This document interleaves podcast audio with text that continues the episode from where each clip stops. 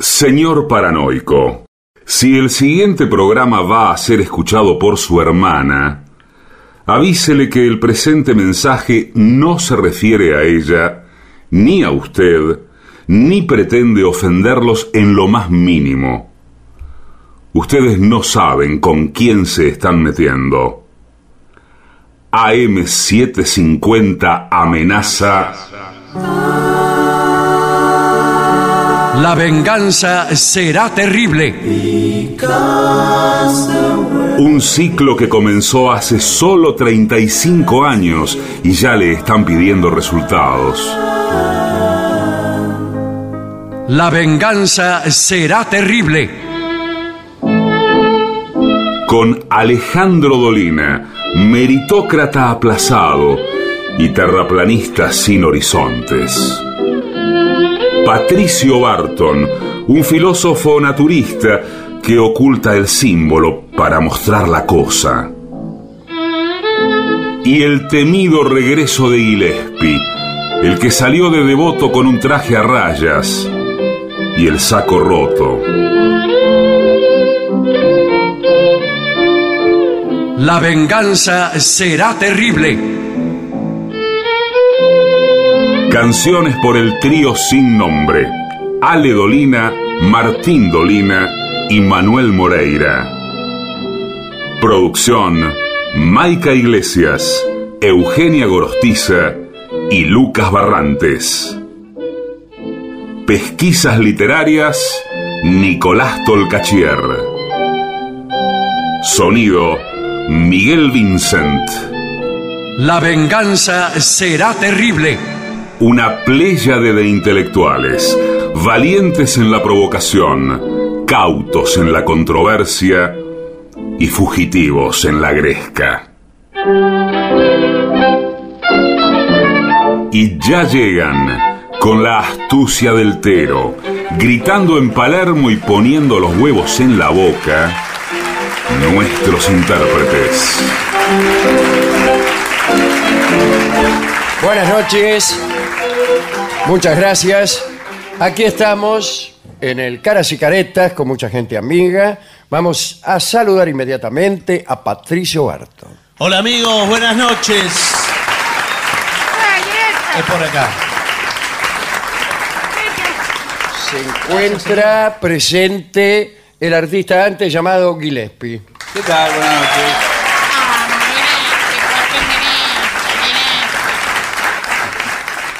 Vamos a hablar hoy de las falsificaciones de Moisés Shapira.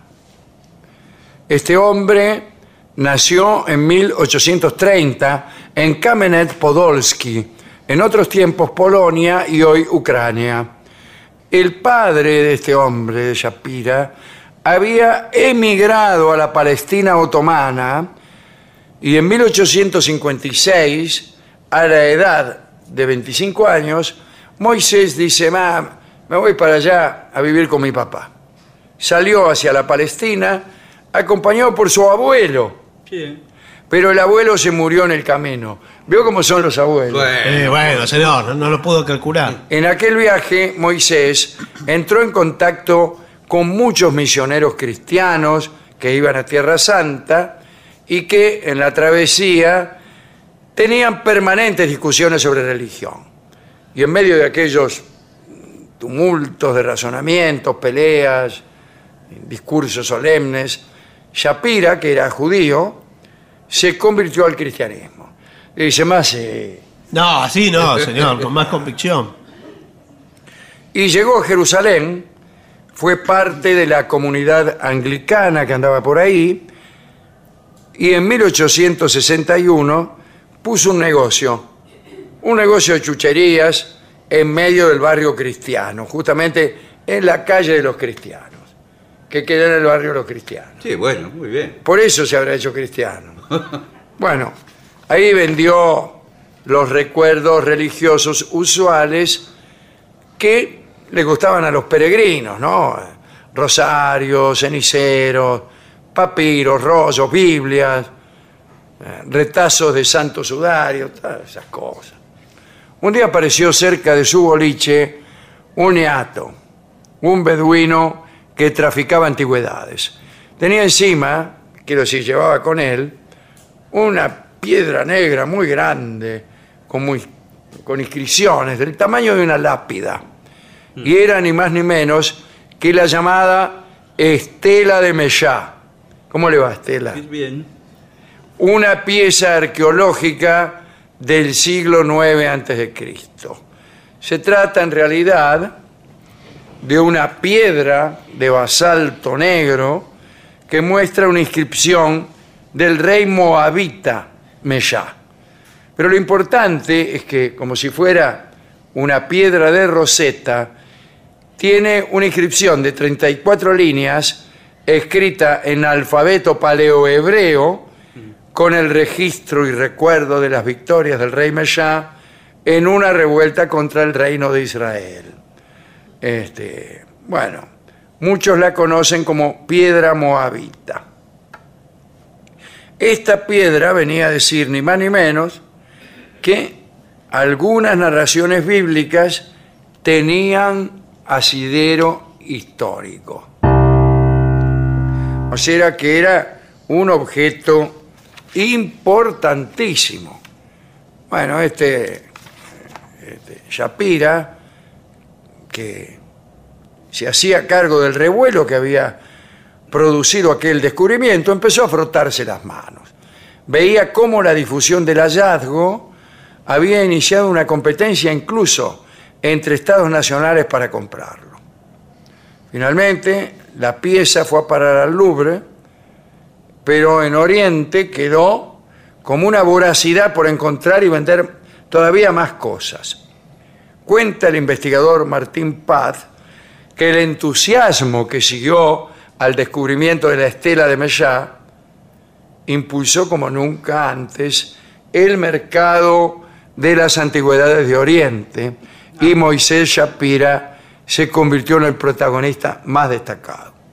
Atención, el boliche se le empezó a llenar de, de reliquias, todo tipo de reliquias falsas. Eh, se hizo socio de un tipo que se llamaba Salim Al-Kari, que era artesano y escultor. Y junto a Al-Kari fabricaron centenares de flamantes antigüedades que inundaron los, los anticuarios de toda Europa. El catálogo incluía piezas como las cabezas de los reyes de Judea e Israel, eran unas cabezas de piedra esculpidas, en algunos casos superaban el metro de altura. Ah, ¿eh? Bueno, tenían, estaban muy adornadas, etc. Algunos de los objetos incluían inscripciones indescifrables que luego se comprobó eran imitación de los signos y el estilo de la famosa estela moabita. Moisés Shapira, para despejar la suspicacia, vio como la Sí. gente, llegó a organizar expediciones al desierto en las que, ante la deslumbrada presencia de los compradores, descubría abundantes yacimientos cuidadosamente plantados en los días previos. Muy bien. El primer gran golpe lo dio en 1873. Como supo que los directivos del Museo de Berlín se habían quedado con la sangre en el ojo porque el Louvre se había apropiado de la estela de Mellá, les informó que se había producido un enorme descubrimiento, no mentira, ¿no? Un enorme descubrimiento y que guardaba piezas de enorme valor histórico. Resultado, los alemanes se apresuraron a comprar toda la colección Shapira antes que sus rivales. Le vendió al Museo de Berlín 1.700 objetos de arcilla en, por miles y miles de taleros, que no sé cuánta guita es. ¿Cuánta guita es un talero? y deben ser un 1.300 pesos de hoy. Ah, qué eh, preciso. Yo creo que más o menos. Lo que pasa ahora con esto del dólar Claro. y. Claro, No sé. sí, sí. Bueno, estas piezas que a la luz de hallazgos posteriores serían descartadas por cualquier iniciado como torpes falsificaciones, en su momento, y ante la falta de parámetros de confrontación, dieron lugar a un intenso intercambio de especulaciones entre los estudiosos. Y aquí apareció en escena otro niato. Charles Clermont Ganó, un arqueólogo especialista que laburaba en el Louvre, convencido de que todo aquello era una estafa, Claro, el tipo sabía. inició una investigación. Tendió trampas, todo eso, ¿no? La conclusión de esta pesquisa, no petiza, No, No, pesquisa. era un hombre el tipo y era alto. Sí, sí. Y nada más lejos de una petiza que el señor Charles Clermont ganó. Bien, el caso es que después de esta pesquisa se determinó que todo era fabricado por un equipo de artesanos en el taller de este Salim Al-Kari y que eran envejecidas mediante un tratamiento consistente en sumergir todas las piezas durante algunos días en una sopa de porquería salitrosa. Aunque Clermont ganó, estaba convencido de haber llegado a la verdad, al momento de hacerla pública, todos los informantes que él había tenido se retractaron. Ah, mire usted. Dijeron, no, yo no dije nada, no sé nada. Rechazaron las acusaciones Claro. y el francés quedó en ridículo. El segundo golpe de Moisés Shapira sucedió en Inglaterra. Se presentó Shapira en el Museo Británico diciendo que tenía un tesoro. Buenas tardes, Museo Británico. Sí, ¿qué tal? Tengo un tesoro. Ah, bueno, vino al lugar indicado. Tengo en mi poder el manuscrito bíblico más antiguo del mundo. Un juego de pergaminos que tiene toda la, la Torá, eh, pero es distinto al que conocemos. Y este es el verdadero. Por ejemplo, tiene un undécimo mandamiento.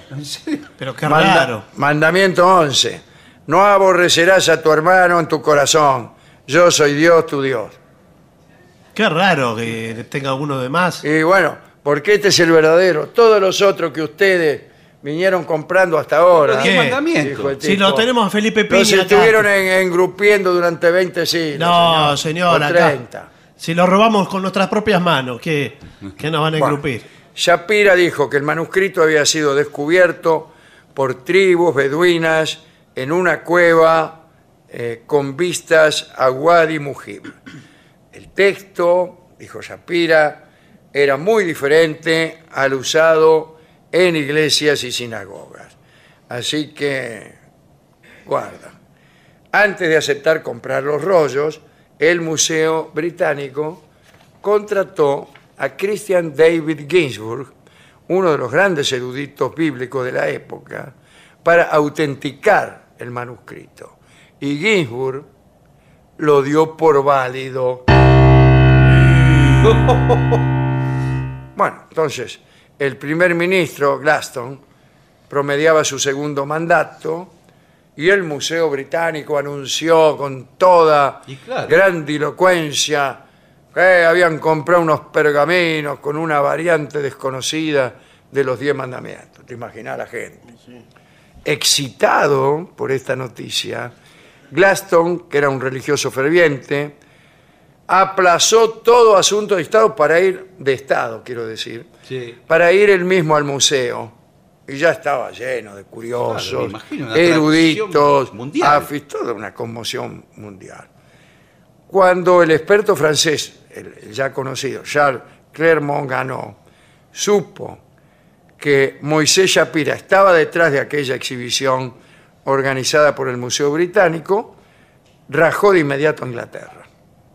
Al llegar al museo, pidió permiso para examinar aquellos pergaminos y, qué sé yo, tal vez por una cuestión de rivalidad entre museos, porque Clermont ganó era del Louvre, eh, o quizá previendo el escándalo que se avecinaba, las autoridades le negaron acceso a este material. ¿eh?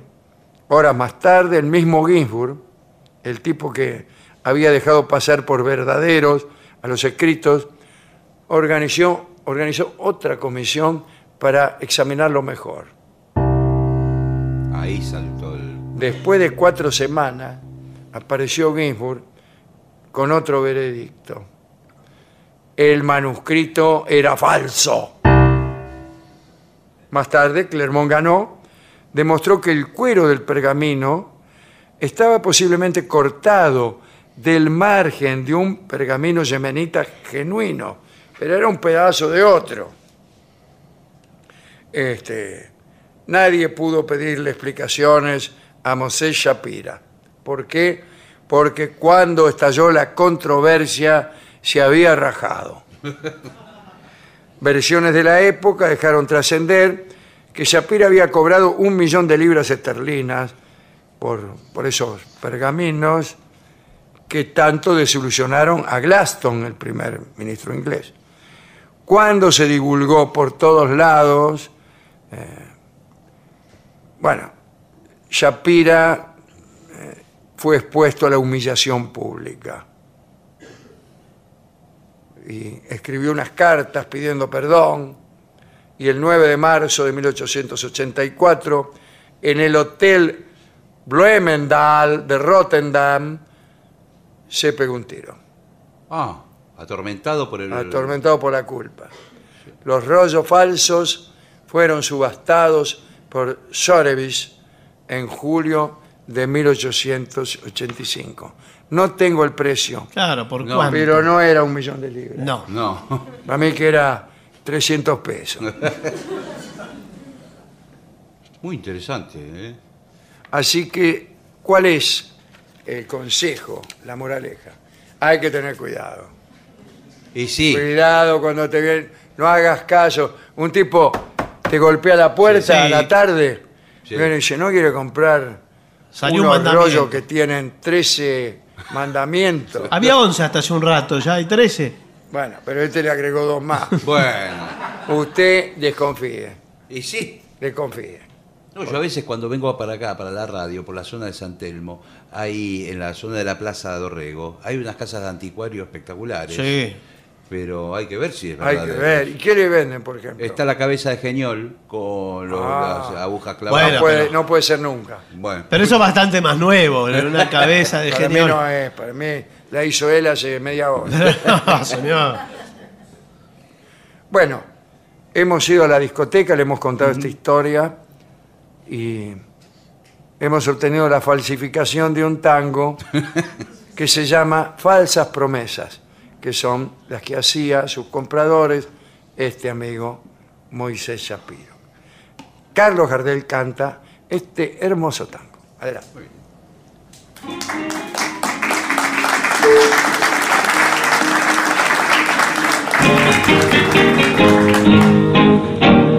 Con un mundo de esperanzas e ilusiones, hasta el pie de tu ventana un día fui, para darte enamorado las canciones, que en las brisas matinales aprendí. Yo soñaba que eras tú la mensajera, la divina mensajera de mi amor, y corría siempre en pos de esa quimera que a mi pecho lo ha llenado de dolor.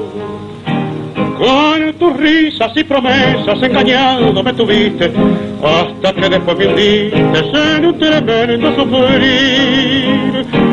Y de ingrata te reías, sabiendo que mis amores, a pesar de sus dolores, solo soñaban en ti. Hoy andando entre las zarzas del camino, nada espero de la vida en mi ambular.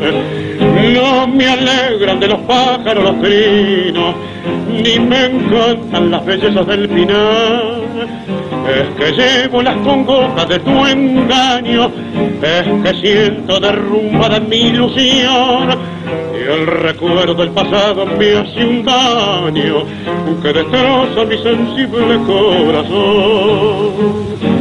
Con tus risas y promesas engañando me tuviste hasta que después me hundiste en un tremendo sufrir. Y de ingrata te reías sabiendo que mis amores, a pesar de sus dolores, solo soñaban en ti.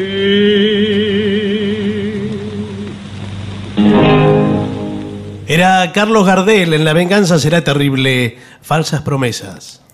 ADUNLAM, la Asociación de los Docentes de la Universidad Nacional de La Matanza. Una organización creada con un solo y claro compromiso, defender la Universidad Nacional, pública, gratuita y de calidad. 750. Te despertás, desayunas algo rico, agarras la bici o el micro y a trabajar o estudiar. El mundo está acelerado y ahora la forma de jugar también. Vas a tu agencia de lotería amiga, jugás a la instantánea y podés ganar al instante. La instantánea, rápido, fácil y sin esperar el sorteo. Lotería de la provincia, Gobierno de la provincia de Buenos Aires. Millones de ladrillos se transforman en viviendas. Toneladas de hormigón se transforman en mejores rutas. Miles de cañerías se transforman en agua potable. Cientos de máquinas se transforman en obras que mejoran nuestros ríos. Renace la provincia con obras que transforman. Gobierno de la provincia de Buenos Aires. 750.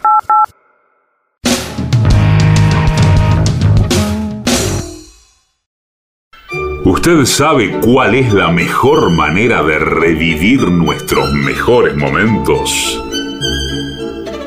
Esta. La venganza de los lunes. El eterno retorno de lo terrible. El único programa que se enorgullece de parecerse a sí mismo. Pero no.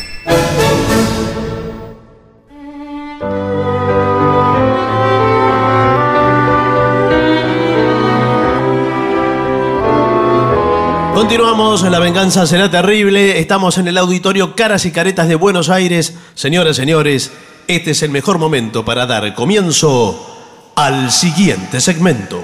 Reglas de etiqueta que todo poligrillo debe eh, conocer Sí, señor. para aparentar, naturalmente. ¿Qué hacemos nosotros cuando vamos a lugares rumbosos? Aparentamos, simulamos, Aparentamos todo el mentimos. Ay, cómo fingimos. le va, qué sé yo. Sí, señor. Cuando en realidad eh, nos estaríamos rascando contra la pared, o hurgando las orejas, o lo que, sea. son oca- ocasiones especiales. Uno tiene que ir de la mejor forma posible. Por supuesto. Y aquí tenemos consejos, ¿eh? A ver. Eh, uno dice, nunca visites a alguien sin llamar antes. Claro. Ah, no de puedes decir, sorpresa. "Va- eh, ay, me voy hasta lo de Rolón a darle un alegrón. Eh, sí. Cae con, eh, con un kilo de helado. Claro. Pero ¿cómo? Sin avisar. sin está- avisar, tenés que avisar que llevas un kilo de helado. Pero no, no, tiene que Ah, no. avisar que va. No, no se usa más eso. Antes La- sí se usaba. Antes sí. sí. Sí. Eh, cayó piedra, decía. Antes directamente, por ejemplo, en Montegrande, ya te ponían la trompa del auto, la casa, bocina. pa, pa, pa, pa. Y salía, ¿qué querés? Eh, bueno, nunca visite a alguien sin llamar. Claro, hay que avisar. Eh, no coloques el teléfono celular en la mesa en un lugar público. O sea, cuando ¿Cómo? estás comiendo con alguien, poner que estás comiendo con Víctor Hugo Morales. Sí. ¿eh? Invitas a comer a Víctor Hugo Morales. El inmenso honor de estar cenando. Bueno, muchas gracias, Víctor Hugo. Estuve leyendo su último libro y opino que. Y, y se pone a mirar el celular. No, señor, eso es una. Él, Víctor Hugo. Ah, Víctor Hugo, igual. De todas maneras es una guarangada. Un segundito, Ah, bueno. Alejandro, estoy respondiendo algunos mensajes urgentes. También. De Magneto. Otro, otro dato, son muchos datos que hay acá. ¿eh? Decir yo invito implica que tú pagarás la salida. O sea, Bueno, por cuando le supuesto. decís a Víctor Hugo Morales, yo invito, Víctor Hugo. Ni le ah, dice. bueno. Dice, mozo, No, no, señor. envuélvame siete pizzas. No le dice yo invito, directamente le dice Víctor Hugo, te invito el martes. bueno, pero eso significa que usted va a pagar la claro, salida. claro, sí, no, que toma. llega el momento, usted se haga el chancho rengo Claro, y le dice. y le dice, a ver, eh, cómo si formase esto. Ah, eh, otro asunto. A ver. Al subir por las escaleras, el hombre lo hará detrás de la mujer. Ah, ¿y por qué sonríe? ¿De qué sonríe, señor? Cada vez que leo el hombre lo hará detrás de la mujer, Bueno, por favor. aflora una sonrisa pícara. Porque queda muy mal el hombre adelante, parece que la mujer es... eh, Claro. Y al bajar, ir al frente. Ah. No, señor, no, no. Al frente quiere Ir decir al frente en el adelante. sentido literal. Eh, No, señor, adelante. Parece que va al frente, es un novio, ¿eh? No, adelante. Si sales con alguien Sí. Y este alguien saluda a otra persona que no conoces, debes hacer lo mismo. Sí. Y si te pones a saludar personas que no conoces, No, no, usted tiene que saludar a todo el mundo. Eh, a ver si te gusta, le decís. No, no, señor. que andar saludando. No, la persona saluda, por ejemplo, a otro que está en otra mesa. Hola, ¿qué tal? Eh. Y usted que está al lado, hola, ¿qué tal? Claro. Y sal- enseguida se vuelve y dice, ¿y ese quién es? No. Lo saluda y le da la mano. Usted está con Víctor Hugo Morales, Sí. viene Mascherano. Sí. Y Víctor Hugo lo conoce a ¿Qué Mascherano. tal, Javier? Un gusto inmenso de encontrarte. Y entonces usted también saluda a Mascherano. Eh, yo no lo conozco, en realidad sí lo conozco. Bueno, usted sí. Ponga- Ponga otro jugador. Eh, Mercado. a por Mercado. Mercado. A Negro Viene Mercado. Mercado. Eh, Víctor Hugo lo saluda. No. Y usted. Mercado, el gusto inmenso de, No. de saludarte. Eh, le digo, hola, ¿qué tal? Eh, y le digo a Víctor Hugo por debajo, le digo, ¿y este? No, señor. Por favor, ¿Y este quién es? el mejor central de la historia de la selección. Pero lo ponen de cuatro. bueno, eh, un hombre, ahí está. Un hombre no debe sentarse a comer con sombrero. Oh, gorra puestos. O No, gorra o gorra. puestos. Ah, Sombrero o gorra. gorra puestos por los dos. y sin embargo, yo he visto mucha gente que está comiendo de gorra. Moreira está con Moreira, Moreira. Se, se puso el sombrero cuando tenía 12 años y todavía no se lo sacó. Se baña con sombrero, Morena. Sí, señor, es pésima educación. Sí, Eh, Moreira, sí. No, señor, está Eh, con el sombrero puesto. El hombre no debe cargar la bolsa o el abrigo de la mujer. ¿Cómo que no? Sí. Permítame que le voy a llevar el abrigo, la bolsa y el gorro. No quiero, no quiero. le dice. Sí, sí, sí. Pero ¿por qué insiste? No. Porque sí.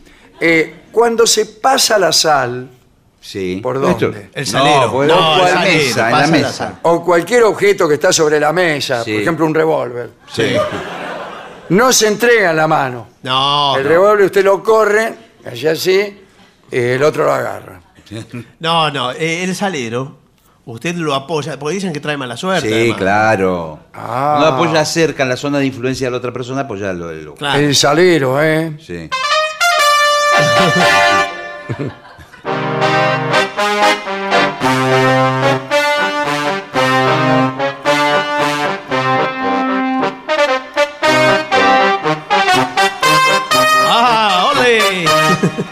No, es el salero de la sal, señor. Ah, el calzado debe estar limpio siempre, pero Sí. más cuando se pasa sobre la mesa. No, No. por el- Si estamos hablando de cosas sobre la mesa. No sé por qué llegó al, al No sé, calzado. pues yo sigo el orden que me han dado acá. es lo que se acostumbra en muy buena educación llevar calzado limpio. Ah, Cuando ve a una persona con el calzado embarrado, Sí. lleno de inmundicia, vamos a decirlo Sí, de una bueno. vez, eh, se lo señala con el, con el dedo.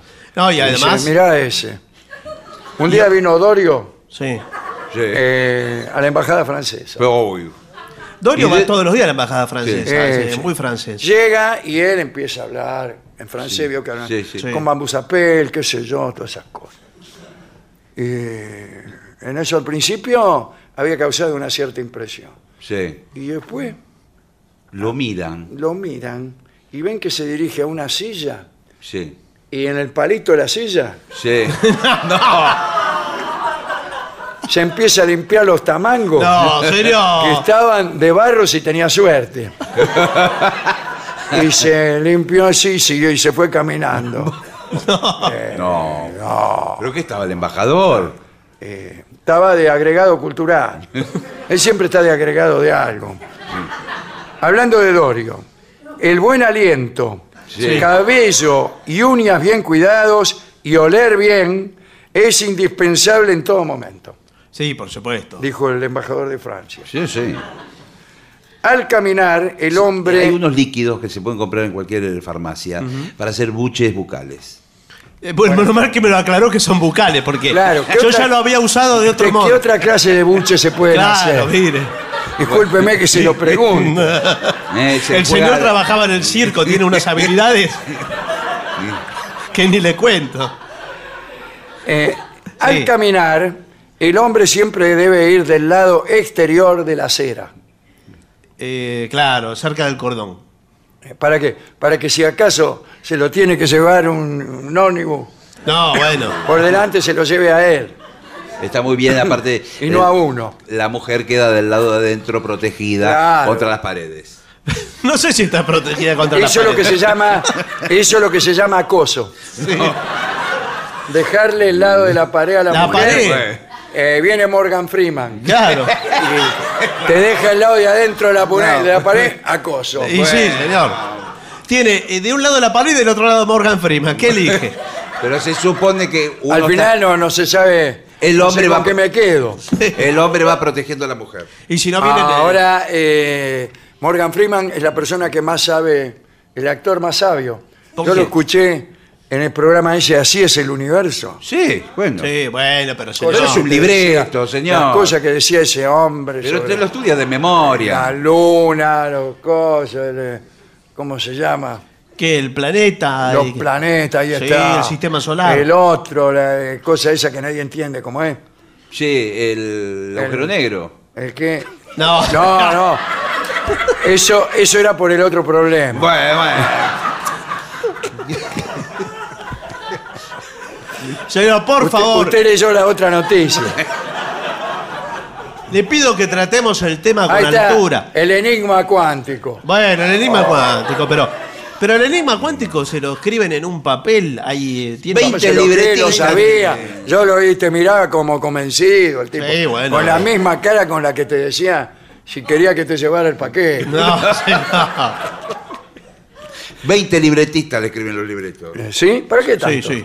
Bueno, el buen aliento ya lo dijimos. Sí. Eh, temas como bienes materiales, ¿Bienes materiales? sí, digo como tema de conversación. Sí. Bienes materiales. Eso queda muy Vamos bien. a hablar ¿Y de bienes bueno, me- materiales. Me compré una casa. Porque ahí está. Eh, eh, Tito, me compré una casa y un auto. Eh, ¿Qué me dice de joyas? Sí. Sí. ¿Son bienes materiales? Bueno, sí, ¿O no son también. bien? Bueno, ¿a qué estamos jugando? No, sin embargo, edad tampoco, no hay que hablar de edad. No hay que hablar de edad. Eh, me de compré una casa y tengo 49 años. Eh, problemas familiares. Me compré una casa y tengo 49 años. No, no hay que hablar de enfermedades. Todo eso queda muy mal en la mesa. Relaciones. No, señor. Hay que hablar de temas amables, divertidos. Y no, Bueno, comprom- y no comprometidos. no comprometidos. Claro. Relaciones Papás. es amable y divertido. Si te ofenden en público, Sí. lo mejor es no contestar. ¿Pero qué le dicen, por ejemplo? ¿Con qué Eh, le ofenden? Degenerado. Pero como en la Lo mesa. mejor no contestar. Cabeza de termo. Qué momento horrible. Degenerado, cabeza de termo. ¡Eu! ¡Oh! ¡Oh! ¡Perro faldero! Se- en el cine, si te ofenden en el cine, tampoco. En el cine, teatro o en un concierto, Sí. el hombre debe pasar primero para abrirle paso a la mujer. Sí, Claro. con un palo. ¡Pah! Vení, anda pasando. No, porque ¿Por qué no tiene- sale solo el tipo y listo? Porque, Claro. Porque tiene tiene, tantas que pasar cosas. por las piernas de la gente que está sentada. ¿Qué piernas, Ay, señor? sí, me ¿Qué encanta concierto pasar es? entre las piernas de la gente que está sentada, dijo Morgan Freeman. No, por- a usted lo to- le tocó una silla en la mitad de la fila y tiene que pasar, de- pasa el hombre primero, con cara y mi- los mira mal, ¿eh? sí, de malo, y atrás pasa la mujer. ¿Y qué, qué va cortando piernas el tipo? Sí. Va amenazando. Sí, claro. Como diciendo. Mire que atrás viene eh, mi mujer. La mujer que viene después de mí. Sí. Ojo. Nada más. Bueno, no. Nada más. Todos hemos pasado por los mismos muslos. eh, hasta lograr ¿En nuestra. qué sentido? ¿En qué sentido? No, bueno, señor. final, desconderado es usted. No, señor. Hasta lograr la ubicación en, eh, en esta misma sala. El, el señor de- del medio. Sí, que bueno, yo no le quería decir. Y pero bueno. Hablando de haber pasado por los mismos muros. Aunque no, sa- que no sabe a quién envía la entrada. Dice, bueno, eh, usa el perfume con moderación. Sí, Sí, está muy bien Tampoco eso, ¿eh? que ser una, una onda La- expansiva de olor. Yo a veces me excedo, ¿eh? Sí. Porque uso un perfume, tulipán negro, Ah, Sí. bueno. que es muy rendidor. Bueno, Sí. sí, es fuerte. No, y aparte Una gota, Porque no está tienes que diluido. bañarte 10 veces. ¿Usted dónde se lo pone? Porque siempre eso es un En mi tema- casa, sí. No, no, señor. Hay gente que se lo pone en el cine. No, el- vaporizador, veo que dicen que se pone un poco en, Se recomienda poner en las palmas de las manos, en las palmas, no, las muñecas. las muñecas y también atrás de las orejas. Qué bueno. Sí, en el cuerpo. Yo no, ninguno de esos lugares. ¿Qué importancia? Pero? ¿por qué hay? Yo creo que es porque esas zonas del cuerpo humano son las únicas que no tienen olor propio. Pero justamente hay que ponérselo allí donde más olor propio tuviera. No, porque ¿Para qué? Sí. No, Para pero- neutralizarlo. ¿Y ¿Para qué me pongo perfume? pero si no se le mezcla, ¿vio? Se hace una alquimia rara ahí. Ah, bueno, si se le mezcla hay que eh, Este hacerle más. sentir la mayoría del perfume. bueno, eh, cuando entres a un lugar, saluda primero. Sí, bueno, claro. Sí. Buenas noches. Buenas noches. ¿Qué La tal? regla, el que entra saluda, es una regla universal. Sí. Pero en algunos lugares no. Por ejemplo, usted entra, sube al colectivo. Sí, Sí. saluda. Saludo, yo saludo. Sí. ¿Qué tal? Buenas tardes. Claro. No a todos los pasajeros. boludo, Yo cuando no. entro a un restaurante, es la- por ahí es una costumbre del interior. Buenas tardes y a cada uno buen provecho. Buen Sí. provecho, buen Bueno, provecho. no, pero Si todas las gusta, mesas, no sé. Si gusta, le dicen, le tienen Sí. que decir, si gusta, Si gusta, ¿qué? si gusta un pedazo. No, señor. Otra Ahora. vez Morgan Freeman, no, por favor. Ahora, si va, por ejemplo, a ver un espectáculo deportivo y entra a la tribuna, no va a estar No, saludando. vayan a No, saludar. Eh, cuidado, eh, cuando, eh, no mastiques chicle en público. No, eso no. Queda feo. An- Ahora se mastica un poco menos, ¿no? Sí, antes era, Sí, estaba Antes de ya. Y si usted ya tenía un chicle y no lo puede tirar, se lo pega en el paladar, lo guarda ahí hasta Lo que se pega va, en el paladar, sí, sí. hasta que se va del ¿Es lugar. mejor el paladar. paladar o prefiere la parte de, de adelante de los dientes de arriba? Y- No, no, si ¿Y usted cómo tiene come después? No, bueno, cuando si tiene que comer. traen no. un plato de comida y está con el chicle ahí. No, depende cuánta dentadura tenga ahí en el frenillo. Si ¿Eh? usted se puede encajar chicles ahí, eh, puede ser. Qué mala educación. ahora te atiendo. Estam- Estamos grabando el programa. Pero qué La barbaridad. venganza será terrible. Por ejemplo, ¿Qué tal? ¿Cómo te va, Víctor Hugo? bueno. Dice- Muy mala educación. Mm, eh, también atender el teléfono. durante- Muy mala Pero educación. como estaba sonando. Y bueno, igual, no señor. podía evitar. Fumar en presencia de otras personas. Hay que preguntar Ah, hay que si les molesta, claro. Este, ¿Usted de acuerdo? No, no, pero es- Y si usted no conoce a la persona, ah, mire qué lindo para entrar eh, en conversación con una mina. A ver, Usted no sabe cómo, qué preguntarle claro. y le dice, ¿te molestaría si fumo? Sí, muchísimo. Soy asmática. Y ahí dice, haces muy bien. Yo en realidad no fumo. Pero Mire qué rápido que se quería acomodó. ver cuánto mal hacen las personas que fuman a los demás. Yo A mí. justamente eh, no fumo por eso. Qué bien, Que no me decís más nada. qué bien, qué bien. ¿Te está molestando, mi amor, el señor? No, Morgan. bueno, dice, si alguien se dirige a ti con un oye, no reacciones. ¿Cómo ¿Por oye? qué? Oye, Nadie me dice oye. te dice escuchá, Escuchá. escuchá. Escuchame, dice. Escuchame. Claro, pero el informe viene de España. Por eso, ahí te dicen oye. Claro. ¿Y que, qué significa? En argentino quiere decir escuchá. Escuchá. Eh, no toques a otra persona sin su consentimiento. Perdón, Sí, ¿qué tal? soy el, el que... El del cigarrillo. Claro. Sí, sí, yo estoy ¿Puedo esperando. tocarte? Me parece una grosería. ¿Te señor. molesta si te toco? Pero sí, claro, si no ni lo conozco. Eh, eh, bueno, a mí también. Yo no, yo no toco.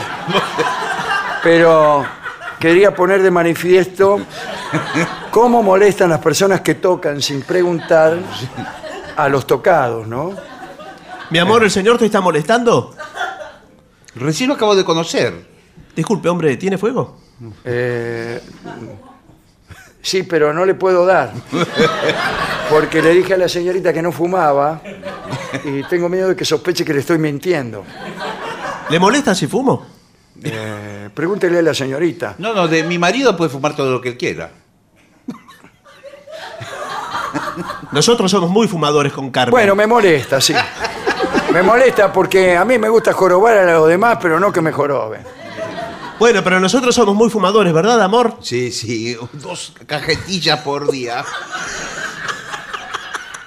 Me da una cajetilla Oye, de Malboro. ¿a qué se refiere? Sí, vaya a pedir acá a la esquina. en, la cigar- en la cigarrería Morgan. Sí, pídala ahí. En diminutivo, pídala, por Sí. favor. Eh, bueno, y hay muchas más. Sí, Una- bueno. la- las últimas. Eh, jamás leas correspondencia o mensajes que no sean dirigidos a ti. Son los que más me gustan. Sí, no, pero no se lee. Es mala educación. No corresponde, pésima educación. No te excedas en la moda. ¿Cómo no te excedas en la moda? Es preferible que te veas bien en tu propio estilo. Claro, porque a veces se usan cosas ridículas por moda y la Sí, gente se pone. se ponen de moda ponerle los jardineros. Sí, claro. ¿eh? ¿Usted Yo nunca me- se puso jardinero? Pero sí, la época que Ah, estaba de moda. jardinero de esos abiertos Sí, con un sí. bretel solo. Sí. Ah, Se le sí. tiraban pucho adentro.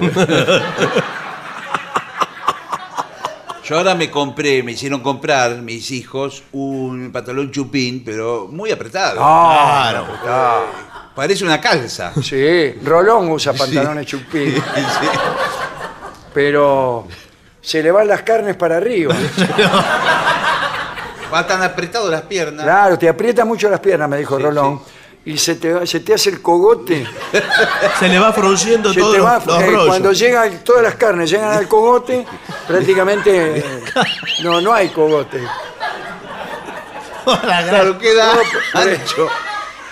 Claro, queda como un globo, queda Sí, un abajo. globo Como todo un acá, cucurucho. El cogote eh, te queda en la oreja. No, por eso hay que tener un talle, pero es No, difícil bueno, son ponerse. Eh, Pesado, pero lo que el son chupín elastizados. tiene que ser así, ¿no? También no debes reírte fuerte. Es muy incómodo para los demás. Eh, claro. Sé agradecido con tus familiares, amigos y personas cercanas cuando tengan un buen detalle contigo, que alguna vez sucederá, ¿no? Eh, bueno.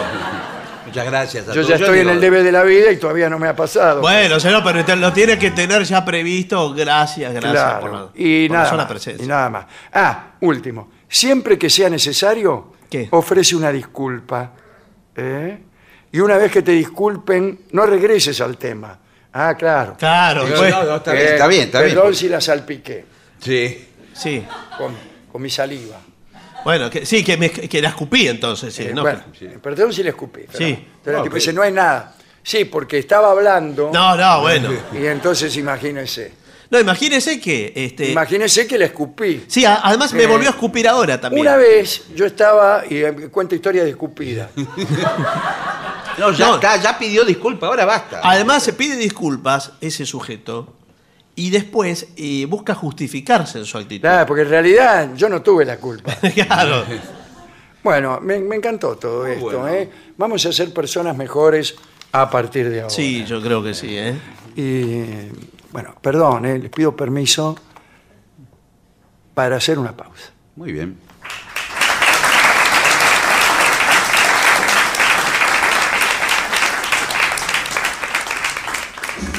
En AM750 estás escuchando La venganza de los lunes, el eterno retorno de lo terrible.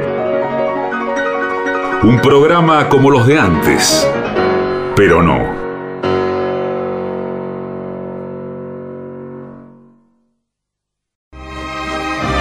La venganza de los lunes, el eterno retorno de lo terrible. Un ciclo con firmes convicciones, pero con cronología difusa.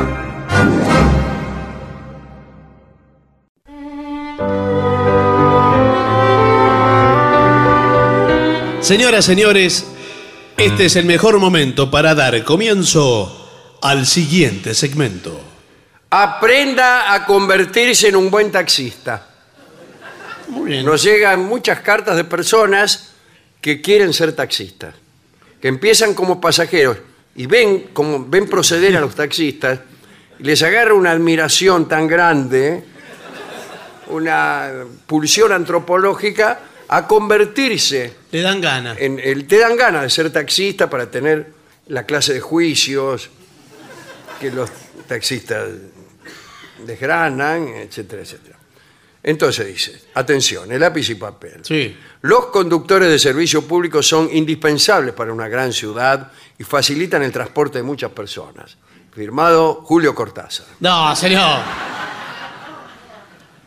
Bueno, estos son consejos para mejorar tu calidad como taxista, macho. Limpieza y orden en el vehículo, sí. Sí, sí. ¿qué va a Imagínese tener? que Dorio fuera taxista. Y vos subís y está por ahí una gallina en el asiento de atrás. No, una gallina. Ay, disculpe, se me escapó la gallina. Dice Dorio, tíremela para adelante. Además que Dorio en el trayecto va encontrando cosas para hacer, entonces se detiene. Sí, sí. Para y dice, eh, me aguanta un poquito que tengo que ir a... Y Sí. se va. Y va y vuelve. Y yo, dice, menos mal. Tuve que ir a visitar a un cuñado. Bueno, el cliente agradece un taxi cómodo donde poder sentirse a gusto y respirar un aire agradable. Sí, bueno. Usted entra y ve, oye, oye, no, percibe, Huele. huele, mal olor. Sí. ¿Qué- qué- ¿A qué estamos jugando? Eh, bueno, señor, pero... Ay, si usted no sabe quién se acaba de bajar. Pero peor es el olor artificial. Sí, Es el- ese olor a combi. desodorante de, de ambiente. ¿Qué es olor a zombie, dice usted? No, el olor a, a combi. En las combi a zombie le entendí y me gustaba más. que agarran los bidones esos de limón Sí, ¿qué es? ¿Qué limón? Nunca vi un limón con ese olor. y le tiran ahí. Eh, dice, un ambientador suave tiene que poner. ¿Qué es un ambientador y suave? es ese olor, el olor que le digo. La imagen importa. Sí.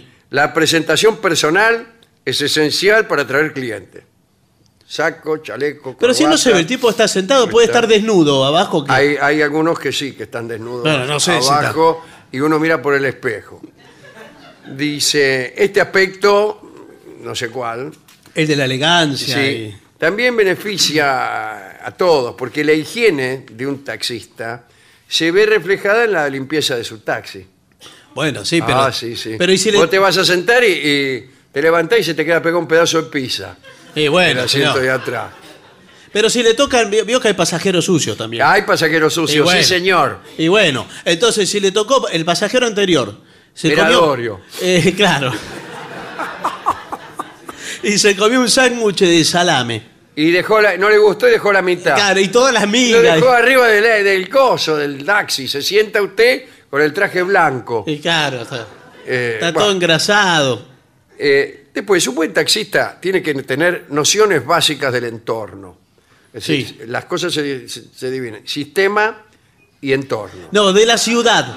Del Ah, conte- yo creí que se refería a la, a la cuestión clásica de un sistema y un entorno. No, no, señor, en las calles de la ciudad. Conocer bien la ciudad, así como distintos restaurantes y lugares de ocio. Sí. Eh, un lugar de ocio, sí, mire, aquí está, ¿cómo se llama este ministerio? No, señor.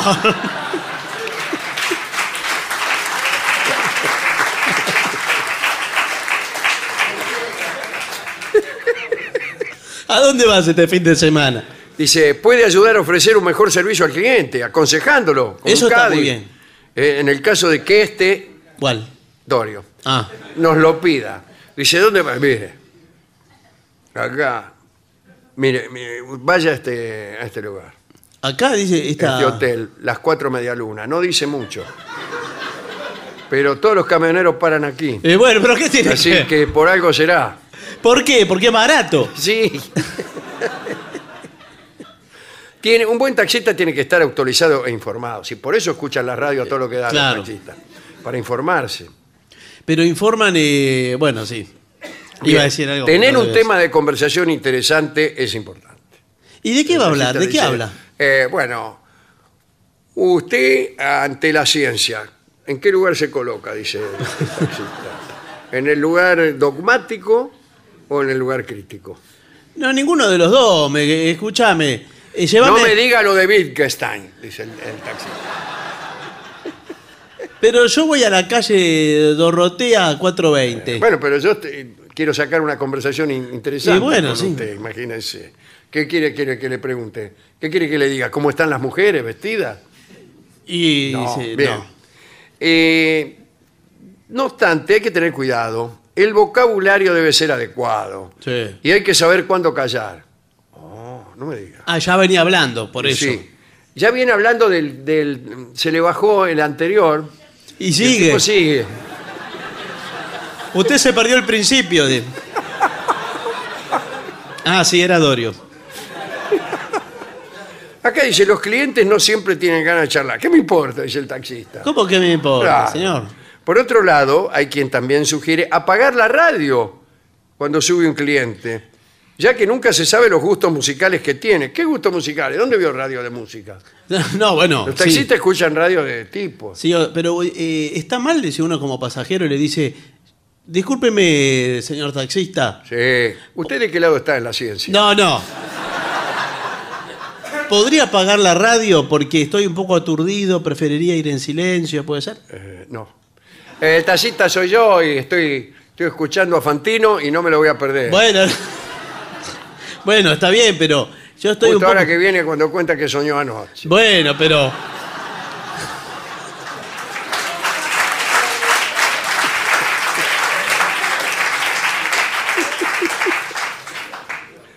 Bueno, consejo de seguridad para taxistas. Bueno, ya se hizo taxista usted. Eh, Dice, en muchos países el de taxista puede ser un oficio peligroso. ¿Y el de pasajero? Por eso, dice, les acercamos las siguientes recomendaciones. Primero, no lleve pasajeros a zonas consideradas de alto riesgo o peligrosas. Bueno, no podemos llevar un pasajero a ninguna parte. Claro, no circula. Tengo que quedar aquí. Asimismo, evite sacudir, ¿Sacudir? evite acudir Ah, a sitios muy alejados de los conos de la ciudad. ¿Qué querrá decir? Del centro de la ciudad. debe ser. Espero.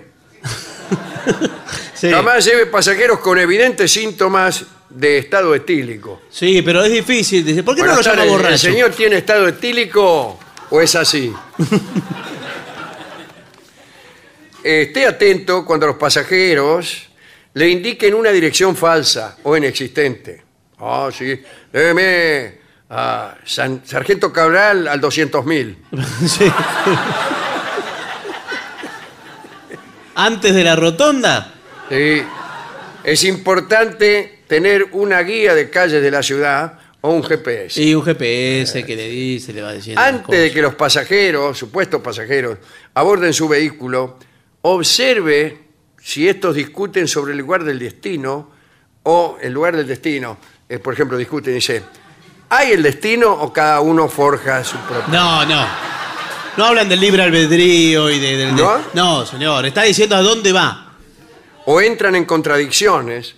Bueno, para Hegel, dice uno de ellos, las contradicciones son el motor de la historia. Pero ¿por dónde circula el taxi ese? Eh, no sé. Si- Bueno, en ese caso es mejor que usted se retire. Pero Bueno. todo esto lo hacen antes de subir los tipos. Y, y claro. Porque si ya subieron, ¿cómo se retira usted con los tipos adentro? No, ya está. Si en pleno recorrido sus pasajeros están realizando señas, como el penado 14, o nota cualquier actitud sospechosa entre ellos, por ejemplo, uno le alcanza a otro una pistola, Claro. Sí. trate de dirigirse en forma inmediata a una dependencia o unidad policial. ¿Y qué va Por con los- ejemplo, la escuela Juan Bucetich. No, va a una comisaría, pero los tipos le van a decir, hey, te desviaste del camino. ¿dónde Claro. va?". Ah, no, le dice usted. ¿Cómo ¿Qué que le no? dice usted? Claro. Tipo, con la misma pistola que le acaba de entregar el compañero, Claro, le dice. dice, ¿a qué no vamos a la comisaría? Bueno. Cuando suban dos supuestos pasajeros, no permita que el que va atrás lo haga de su lado. Los dos van atrás. Y sí, ¿qué van a ir en, en UPA los dos de un Claro, solo lado? sí. No, eh, eh, si usted es taxista, no puede querer que nadie se le ponga atrás. Eh, claro, porque, Porque los pasajeros van atrás, salvo que se siente usted en el asiento de atrás. Y ponga a los pasajeros adelante, así los tiene a la vista. No, los de a uno. Voy a manejar desde el asiento de atrás. Está loco este tipo. No, vio que tienen un cupo Por ejemplo, usted como taxista, le pregunto. ¿no? Buenas tardes, ¿dónde va? Buenas tardes. Eh, ¿Con cuántos más puedo subir? Porque nosotros tenemos, el pasaje está caro para eh, circular en taxi. Son eh, máximo cuatro. ¿Máximo cuatro contando usted o pasajero? No, eh, sin contarme a mí. Ah, bueno, bastante bien. Sí, son cuatro. ¿Cuánto quieren subir? No, otros no le dejan subir. ¿vio? Otros inventan el colectivo, como dice que sucede. Claro, sí.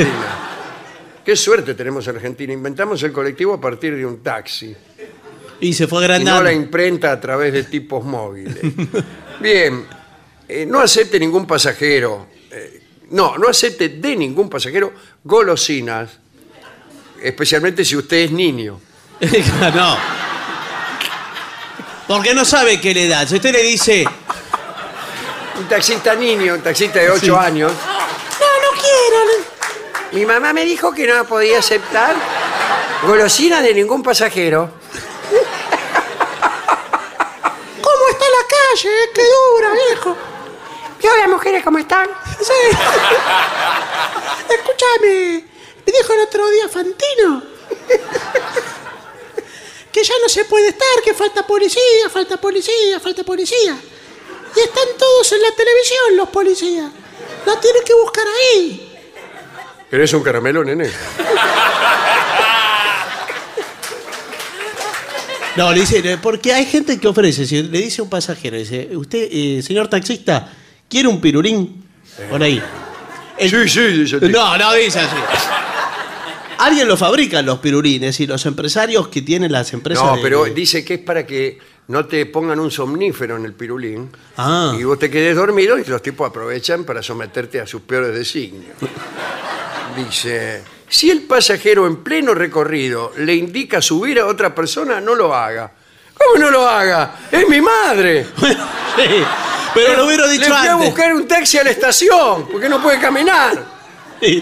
No, la ponemos. No, dice, No. lo hubiera dicho antes. ¿A dónde No, va? no. Me bajo, tampoco se puede bajar. No, no. Ponela en el baúl. Eh, ¿Vio que le cobran por eh, poner cosas en el baúl? ¿Sí? Sí, no sé si si a su madre. No. Pero por las valijas. Personas puede poner. eh, no, vivas. Bueno, y le cobran por bulto, ¿no? Sí, le cobran por bulto. Sí, a ver, ¿Cuánto sale el bulto promedio? digamos? eh, según, Este. este es gratis. No, señor. Este, le digo, tengo que ir al aeropuerto. Después, si el pasajero le cambia de recorrido en medio, dice, no, Ah. eh, no vamos obviamente a Ayacucho, vamos al, eh, al, al Camino Negro. No, usted me dijo Viamonte y Ayacucho. Bueno, pero me cambié. Yo lo llevo a Viamonte. Bueno, entonces sospeche. Sospeche, pero vaya igual. Porque, ¿qué va a hacer? ¿Usted no se baja antes de los recorridos? Yo a veces ¿El le digo... taxista? Eh, No, no, usted como pasajero ya, Ah, ¿no? Sí, hablando- yo a veces me bajo antes para molestarlo. No, para molestarlo no, porque dice, hay mucho tránsito. No, déjame acá que este. Sí, yo caminando. siempre lo hago ahora, porque se tarda tanto en taxi. Y voy caminando. Eh, Me bajo aquí, ya me voy a pie hasta Luján. Después de las 7, redoble las precauciones de, pre- de prevención. Por ejemplo, son las, ah, son las 7. Sí. Eh, bájese. No, pero ¿cómo A partir de las 7, eh, con esa cara, hasta las 7 lo llevo.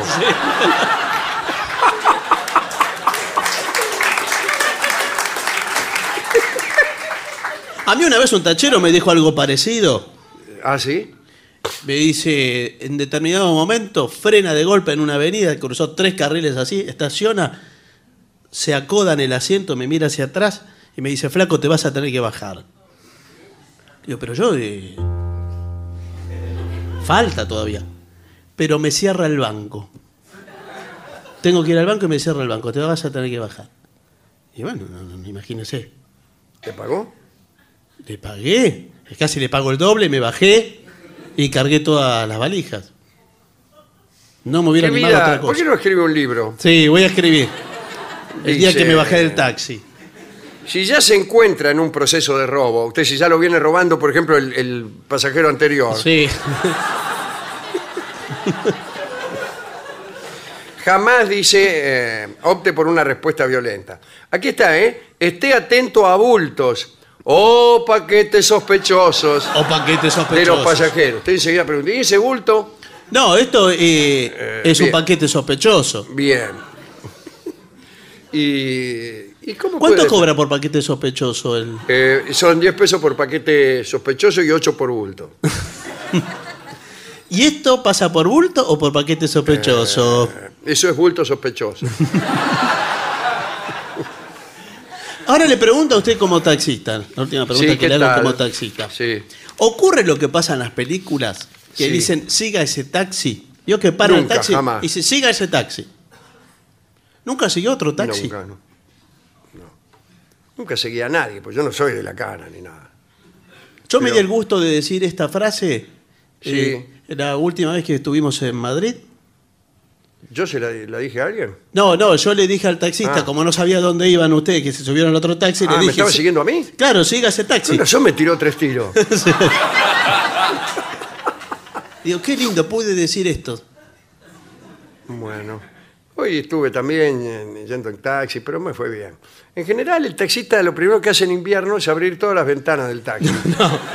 Para que entre viento.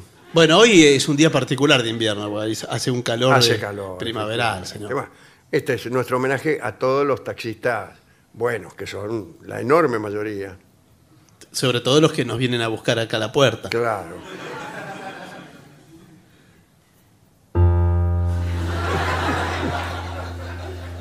A usted lo llevan. Yo, por mí pueden ir al banco, los taxistas, abandonarme a la vera de un río, lo que Sí, quieran. ¿no? Sí, sí. ¿Y el taxista puede hablar por teléfono? ¿No habla con el tipo ese? ¿Qué? ¿De dónde es el tipo ese que le habla? Ah, el radiotaxi, dice usted. está... Eh, que en la calle. Y además le dice, eh, cuarto Delia. Vio que hablan, Sí, se pasan datos sí. de la quiniela. Quinto Seis Feria. Gregorio. Dos Enrique. ¿Lo toma o no lo toma? Y por ahí el tipo levanta y dice algo que sería traducido sería, dejo a este bodoque y lo voy a buscar. Acá dejo al, al pelado este y rajo a buscarlo. Anda distrayéndolo. Decirle que enseguida viene una unidad. ¿Por qué van unidades? No van decenas, centenas. pero me pueden mandar un auto, le digo, en vez de una unidad. ¿Usted mira que la, coincida la cara del tipo con la foto de la cara del tipo? Muchas veces, casi no hago nada porque me aburro, son los taxis. Mientras el tipo me cuenta, por ejemplo, algo, yo miro la cara del tipo y el nombre. Sí. El nombre te dice mucho, ¿no? Y por ahí es otro. Claro, nosotros le dice, esta cara no, Ah, es este es se lo afanó el taxi. Y le empezás a preguntar, ¿cuánto hace que tiene este taxi? Robertino. Y el tipo empieza a dudar. Dice, bueno, eh, ahí usted cuando para y hay un cana, lo llama al cana. ¿Y para qué lo llama? Disimuladamente saca la cabeza por la ventanilla y lo llama al cana y cuando el cana viene, sin que el taxero se dé cuenta, porque está mirando así para adelante el tachero. Le dice, guarda que me parece que este tachero se afanó el auto. Y ahí en la siguiente cuadra ya hay un operativo. Lo paran. No, eso es la Y le dice, terminaron tus hazañas, Robertino. Y usted se baja y se tira al piso. ¿Por qué se tira al piso? Eh, para que no le peguen un tiro. Pero no, no ocurre eso, eso Después es- dice, estuvo muy bien, señor. Sí, usted se limpia. Sigue caminando así. Y viene una mina y le dice, vi todo. ¿Y qué quiere decir que vio todo? Que la mina- vio todo como usted redujo, con su sola inteligencia, al ladrón de taxi más importante de Nueva York. Ah, qué maravilla. ¿Y la mina se va con usted? ¿Qué? No, estoy hablando de cómo suceden las cosas. En No suceden esas cosas, No, señor. No, no, suceden. Bueno. Al menos no, no, no lo he visto así. Podrían haber, y un- es una última consideración, eh, taxis más livianos y ¿Cómo más baratos. Taximoto, ponele. Ah, el taximoto, sí, como en algunos lugares hay. Ay, ¿no? Ahí sí. O el carrito, veo que lo llevan, como en la India. Sí, bueno, pero Esos eso es- lugares, sí. No, eso es tremendo. Bicicleta. Ah, dice, aquí me hacen una seña. Está nuestro taxi. ¿Está, eh, Está nuestro taxi. yo no lo tomo. ¿Por qué? No, vaya usted. Voy yo, ¿eh? Voy Sí. yo. Vaya Permiso. usted me cuenta, ¿eh? Después le cuento. Pausa.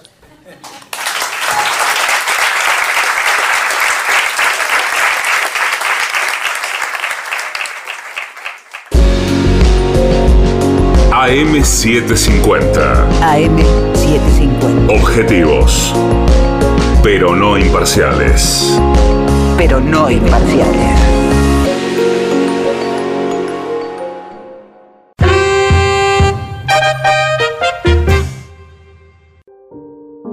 La venganza de los lunes. El eterno retorno de lo terrible. Un programa que parece ser los mejores momentos de este mismo programa. Pero no.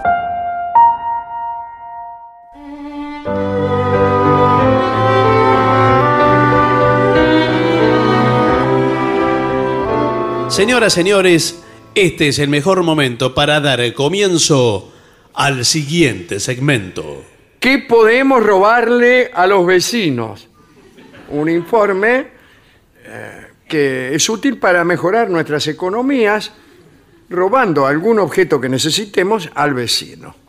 El vecino Sí. siempre tiene las cosas un poco al alcance de nuestra mano. Sí. Esta frase puede tener muchas interpretaciones. Eh, entonces hemos hecho aquí una lista de las cosas que uno puede afanarle al vecino sin que se dé cuenta. Ah, ese es el secreto, sin que se sin dé que cuenta. se dé cuenta, pero si no. Eh, en, las, eh, en las vecindades de las casas de departamentos hay eh, espacios comunes, por ejemplo la terraza, Sí. donde se cuelga la ropa.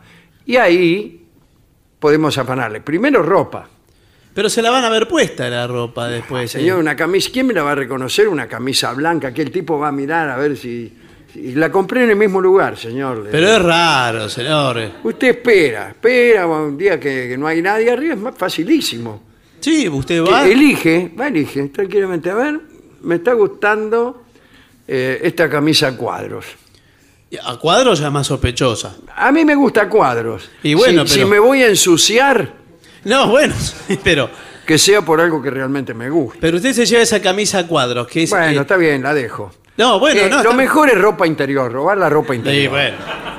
Porque que- que el tipo va a empezar a ver si tengo puestos sus calzoncillos, no se va a Pero no me atrever. interesa robar los Así que, calzoncillos, sí, cómo señor. no. Usted a lo largo de toda su vida por ahí gasta en calzoncillos una suma que le permitiría eh, comprar un auto.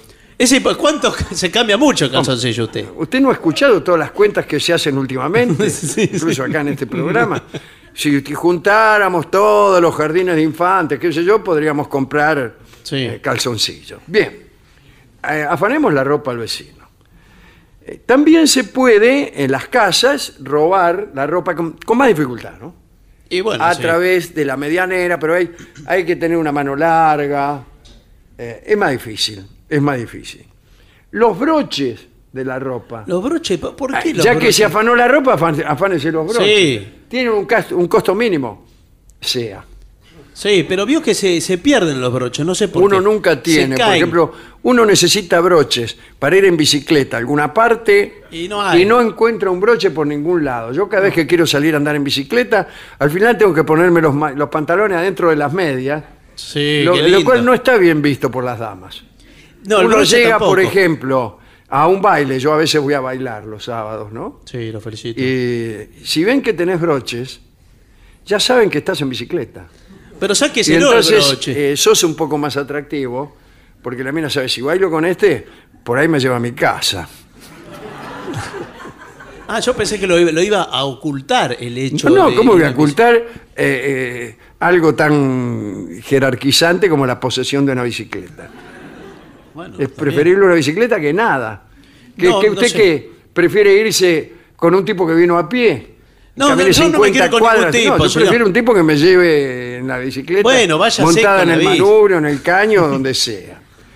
Eh, otra cosa, los juguetes que los niños dejan en la puerta de calle o en el porche. ¿Cómo va a robar un juguete? se lo afana, señor? se lo afana. Pero eso después se- Eso enseguida dice, uy, lo perdió, mi hijo pierde todo. Y va y se lo, se lo regala a su sobrino. Pero el, el niño llora eh, porque perdió no su llora, juguete. ¿cómo va a llorar? Perdió el su niño juguete. no llora porque pierde los juguetes, no se da cuenta que los perdió.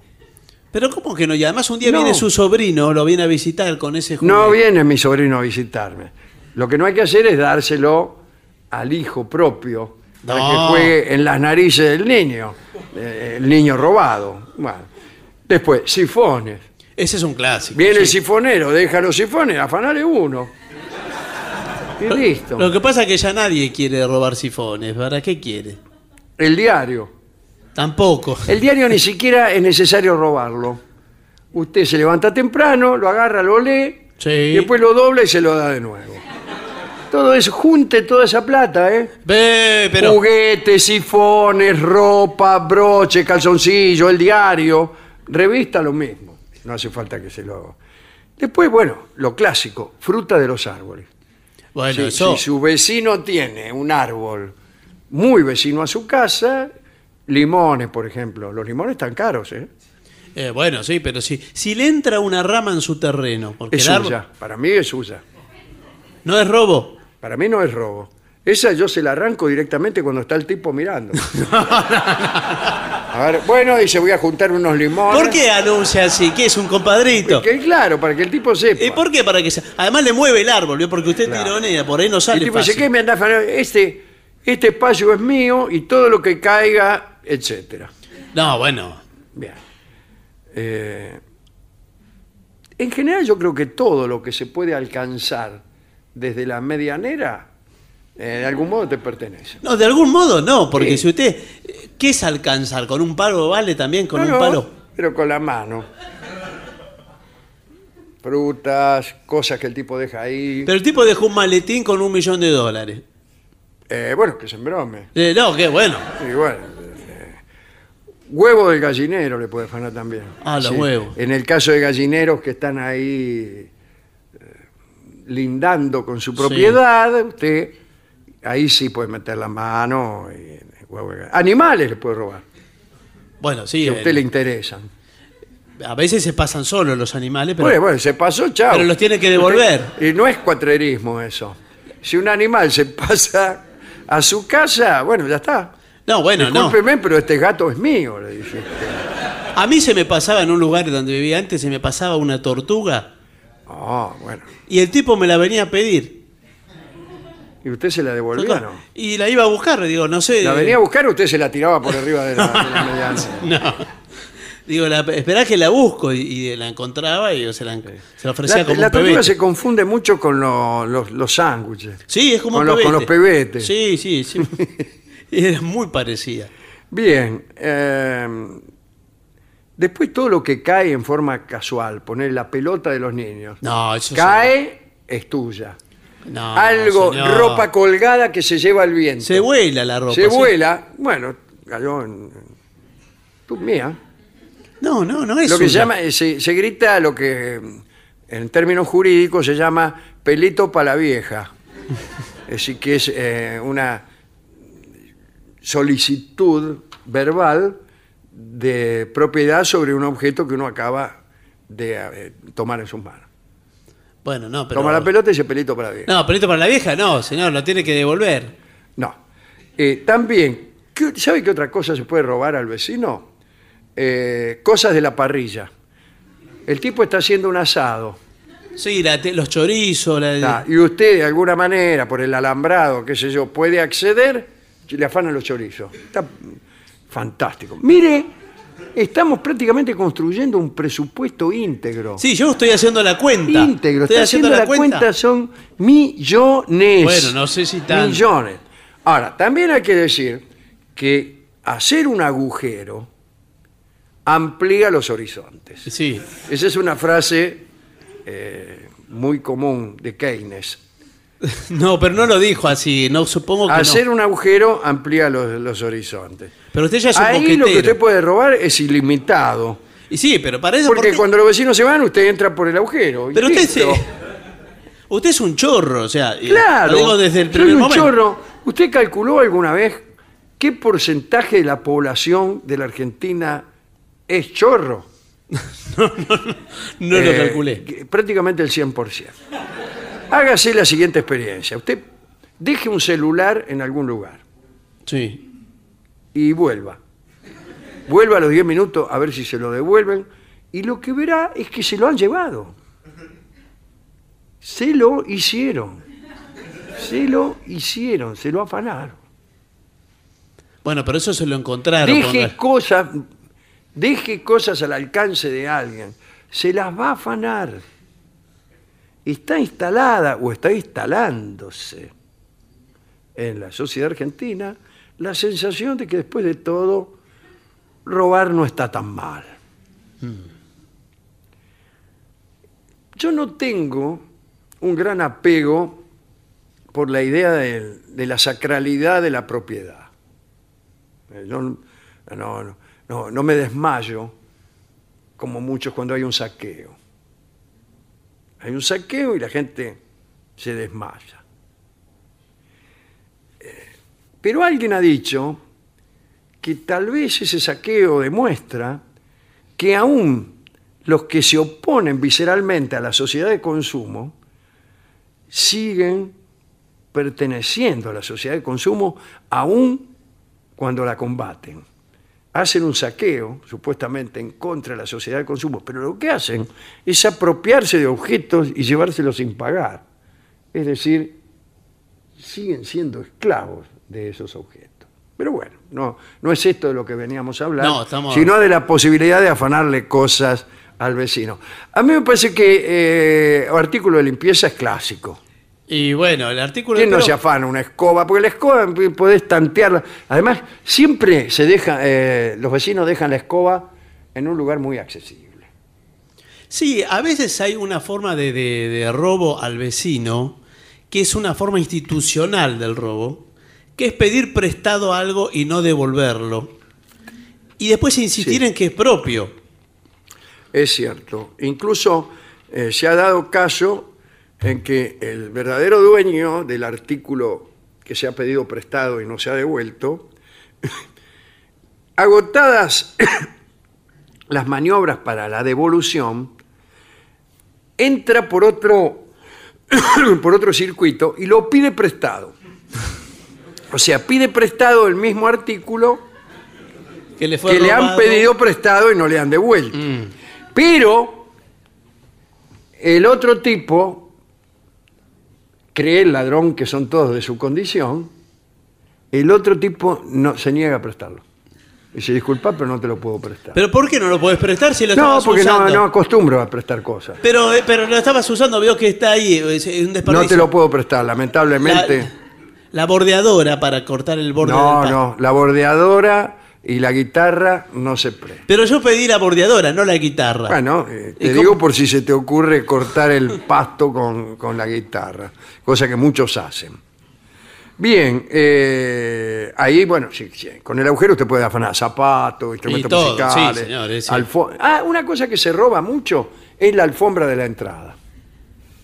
Ah, el felpudo, dice usted. El felpudo, Ah, el que felpudo. dice eh, benvenuto. Sí, benvenuto, welcome. Sí, a mí me robaron un pedazo de alfombra. Yo tenía una alfombra que decía, italiana que decía benvenuto. Sí. Y le afanaron un pedazo y me quedó eh, que decía Uto.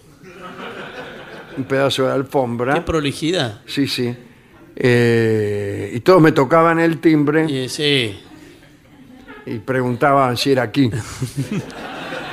¿Y qué le parece, señor? Le dejaron. Una cosa que se puede robar también es el timbre. El, sí, se, se han afanado porteros eléctricos en algunos Bueno, por eso, con más razón que el timbre, ¿no? Eh, bueno, ¿A claro. usted le gusta el portero eléctrico así como institución? ¿Tiene portero eléctrico? Eh, no, tengo un timbre, Ah, pero. ¿Quién es? no, estaba probando el timbre. Ah. No, el portero eléctrico vio que ahora hay uno muy sofisticado, no, no es Sí, cualquier. buenas tardes. Sí, Venía buenas a comprar un portero eléctrico, quería saber cuál es el último grito. Mire, el último grito El de la- último grito es, eh, es porque de- después que uno pone portero eléctrico ya no son necesarios los gritos. Eh, el grito o, la- o la- el piedrazo a las chapas No, ya es, este- eh, digamos, una cosa muy rústica, ¿no? Sí, Eh, y no hay un timbre que de suene. anunciarse. Claro, no hay un timbre que suene como piedrazo a las chapas. No, no, se ha creado. no, pero hay gente que vive en el ringtone. fondo y no escucha cuando uno golpea la puerta, no hay timbre, qué sé yo, entonces uno grita y tira piedrazos a las chapas. El tipo oye el piedrazo, Bruno, y después, ¡Ey! Sí, sí. ¡Ey! ¡Pelusa! Grita. Y por ahí se asoma ya desde el fondo de un pasillo inescrutable y pronuncia la clásica ¿Quién es?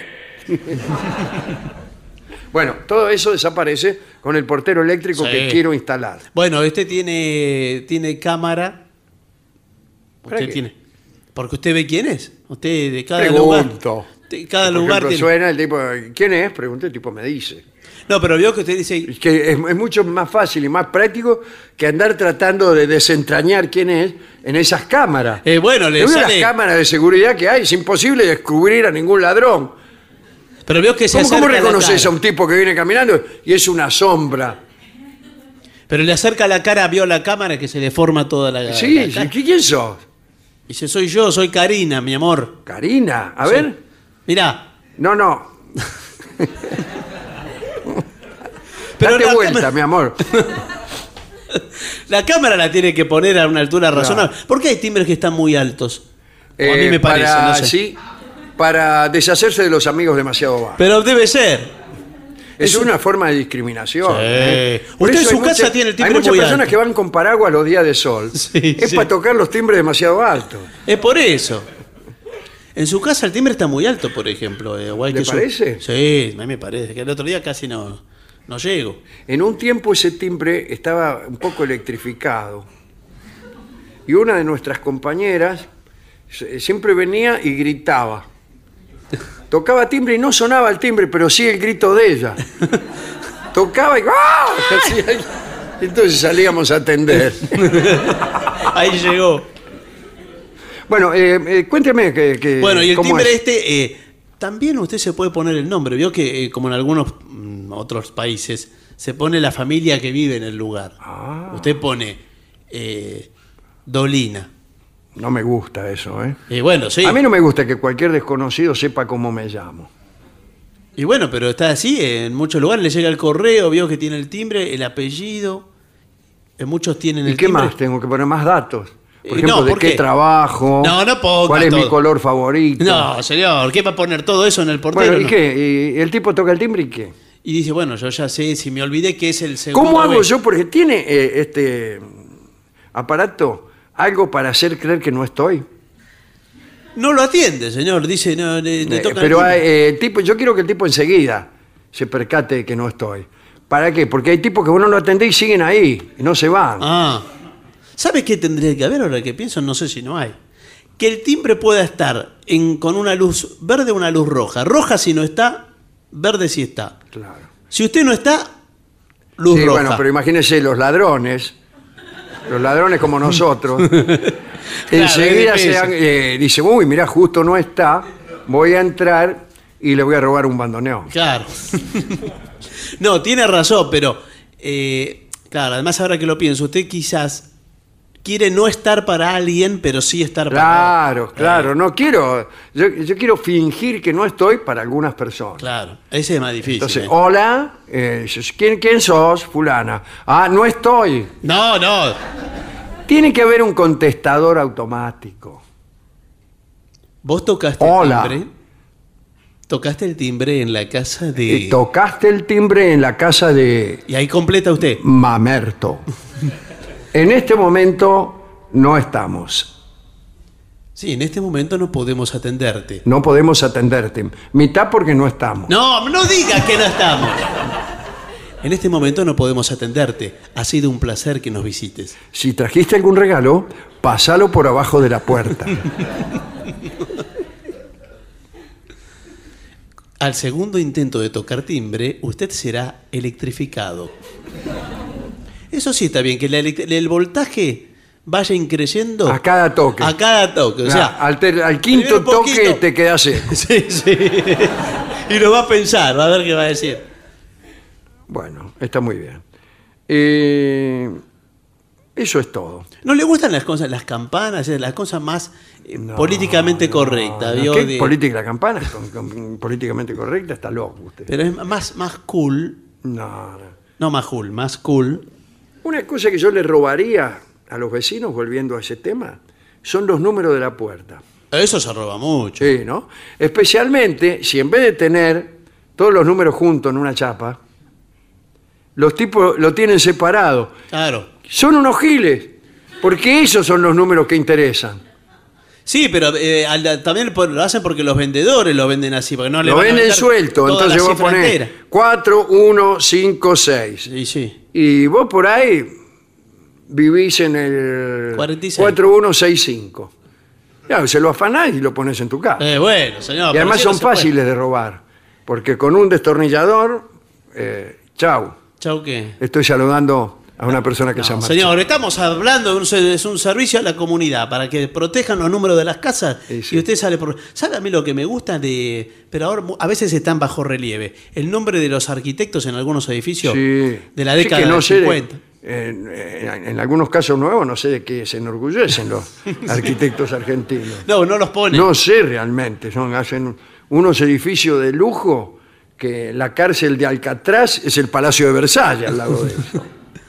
Bueno, no, en los nuevos me- muchos no hay, me parece, no ponen el nombre. No, imagino que no. No lo firman. Sí. Este, ¿Sabe no, lo que y se afana también mucho? está el nombrete que le ponen algunos buenos burgueses a sus chalets. Ah, sí. Cuando viven en Hurlingham o en esos lugares. Mi sueño. Mi sueño, mi ranchito, mis delirios. O, o el nombre de la, de la mina también. O el ¿eh? nombre de la mina, sí. eh, Mamurri. O eh, el apócope de los tres niños. Sí. Guspagus. Sí, algo así. Para dos lo llamó Gustavo. y de- de- Guspagu. sí. Guspagu. Guspagas. Gustavo, Pablo y Gustavo. Sí. Es- así se llaman mis hijos. Pero no se dio cuenta que te la llamó a dos iguales. No nos acordamos. No. Se nos pasó con mi señora. Eh, bueno, usted no es el mejor ejemplo. No, claro. Bueno, muy bien. Eh, discúlpeme, sí. pero tengo que terminar este bloque. Bueno, usted tiene que terminar, pero acá están faltando cosas. Eh, el problema eh, está- Perdóneme, vecino. Sí. ¿Usted cree que yo le estoy robando No, algo? yo estoy diciendo que acá están faltando cosas y que faltan desde que usted llegó. Porque con el anterior vecino no ¿A qué se refiere, señor? Eh, me re- usted no sabe con quién está hablando. eh, no sé, ¿con quién estoy hablando? ¿Con el vecino? Con Guspagu. Bueno, escúcheme, Pagu. Me desaparecieron unos calzoncillos, unos limones. ¿Quiere revisarme? No, mire. ¿Estamos entre hombres o qué? Mire, últimamente las cosas se vuelan. Hubo una amenaza de tornado. Sí, pero ¿qué tiene que ver la Yo amenaza? casualmente no pude viajar al Uruguay por X motivo, por los vientos. Así que es muy probable que el viento se haya llevado todas esas cosas que a usted le faltan, que me dice los calzoncillos, los broches, la aspiradora. Y sí, me parece demasiado. La aspiradora no le había dicho. Es un decir. No, es un decir, no, me falta la aspiradora. Me falta la aspiradora. es raro que la aspiradora se la lleve al viento cuando en verdad lo aspira al viento. A lo mejor, eh, justamente, a veces a las aspiradoras se las lleva el mismo viento que genera. Sí, la suspiradora se la Qué linda la suspiradora, me la compraría esa. Yo me Hay una suspiradora. Yo me voy a comer. El otro día me peleé, ya le conté, con Sí. unos tipos que tenían un soplapasto. Sí. En vez de barrer el pasto con, con un- con una escoba, que es silenciosa, la falta de ruido de la escoba es proverbial. Eh, usaban un soplapasto, un soplador que empujaba el pasto. Pero esto ni siquiera era eléctrico, sino que era con un motor a explosión de una, qué sé yo, de una gilera. Claro, de una una- moto de 500 centímetros. Toda la, toda la cuadra escandalizada y el tipo soplaba unos 200 gramos de pasto. Entonces me asomé, eh, eh, le hice notar la insensatez de sus procederes. A lo que el tipo cortó la discusión bruscamente. Eh, sí, me imagino. Se debe peinar el jopo con la, con la soplapato. Sí, sí, En Bueno, muy bien. protesta. Eh, esto es todo lo que tengo que decir. Bueno, Sí. muy bien, señor. Y me parece que va a venir el Sí, sordo Gansé. vayamos todo. arrancando las sillas de cuajo y expulsando a las ancianas porque ya viene el baile. Permiso. Pausa.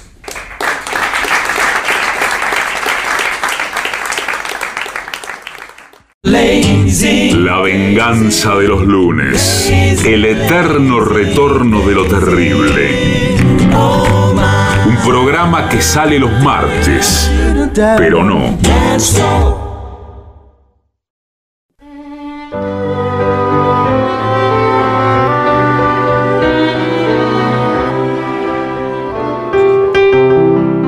Y ya llega al auditorio Caras y Caretas de la ciudad de Buenos Aires nuestro querido y nunca bien ponderado maestro, el sordo, sordo Arnaldo Gansé.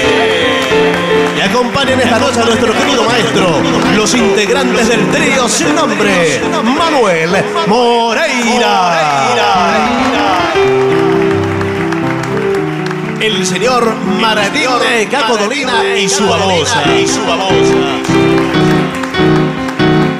y el licenciado pentacadémico Ale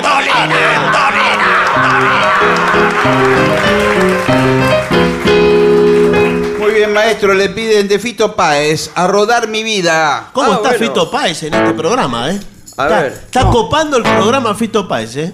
Un, dos, tres. Se me hacía tarde, ya me iba. Siempre se hace tarde en la ciudad. Cuando me di cuenta estaba vivo. Vivo para siempre de verdad.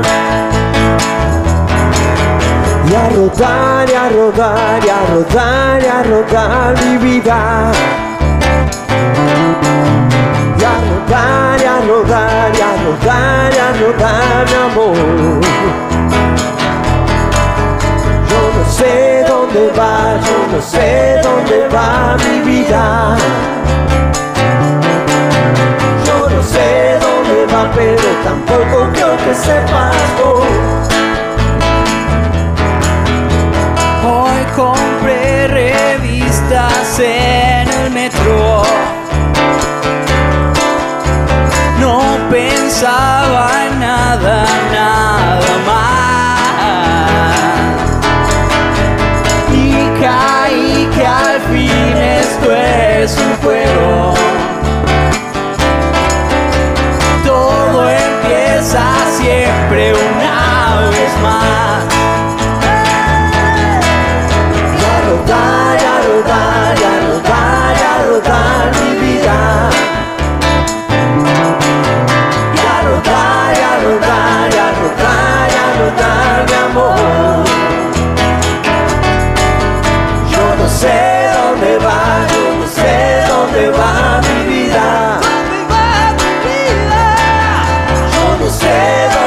Pero tampoco creo que sepas vos.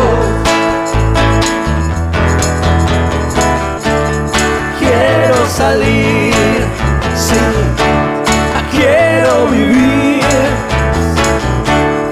quiero dejar una suerte de señal.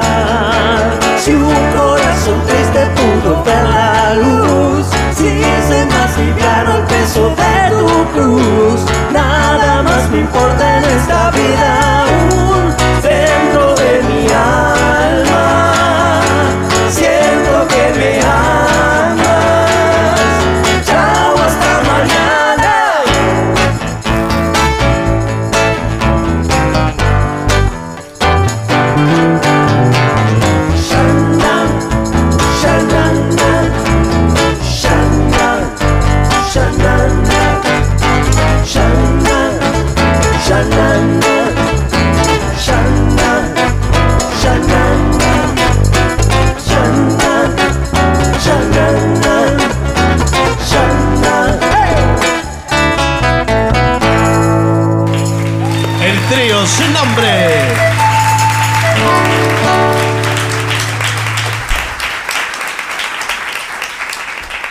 Para Bernardo le piden tico tico. Tico, tico, no fugaz. Vamos a ver. Chaca, taca, taca, taca, ta.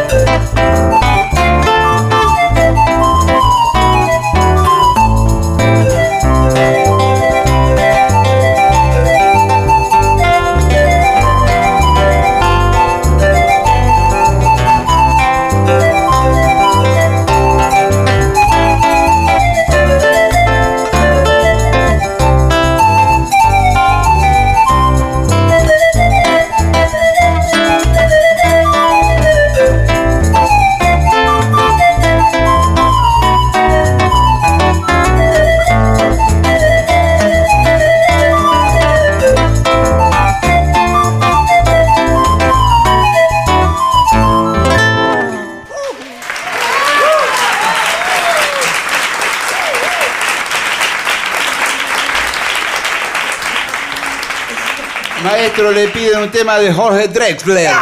Sea. ¿Sea? Bueno. A ver. Vamos. Un, dos, tres y.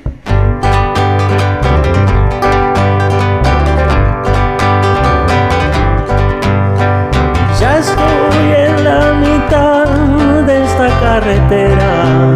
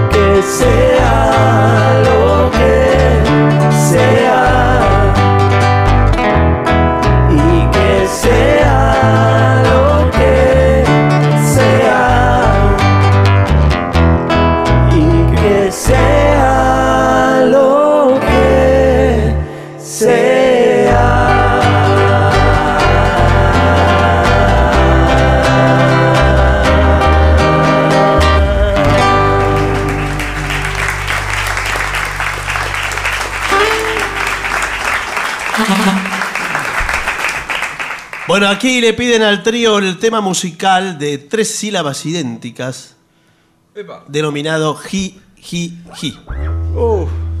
Pero, eh, ¿vino el indio hoy? Creo Eh, que sí, porque. más o menos. anda- no, que más Está o menos. viniendo el indio, ¿eh? Está viniendo seguido también. y es ¿Qué? Viene Fito, viene el Sí. indio. Decídase. Vamos.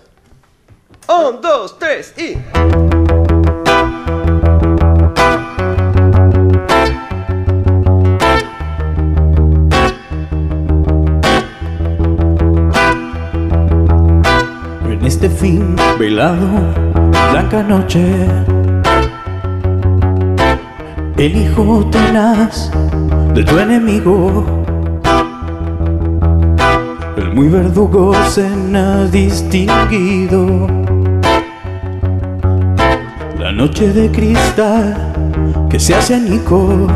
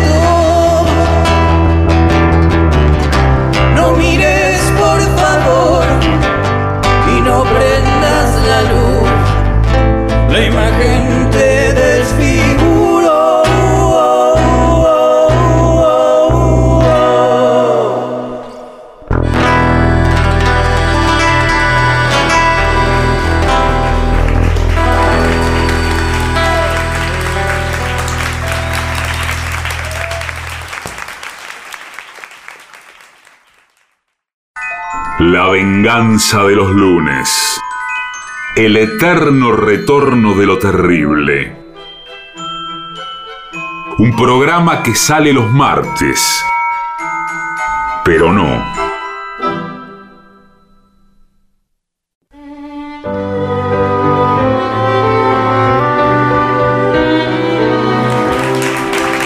Y en esta fecha patria, los granaderos a caballo traen finalmente la trompeta de Gillespie.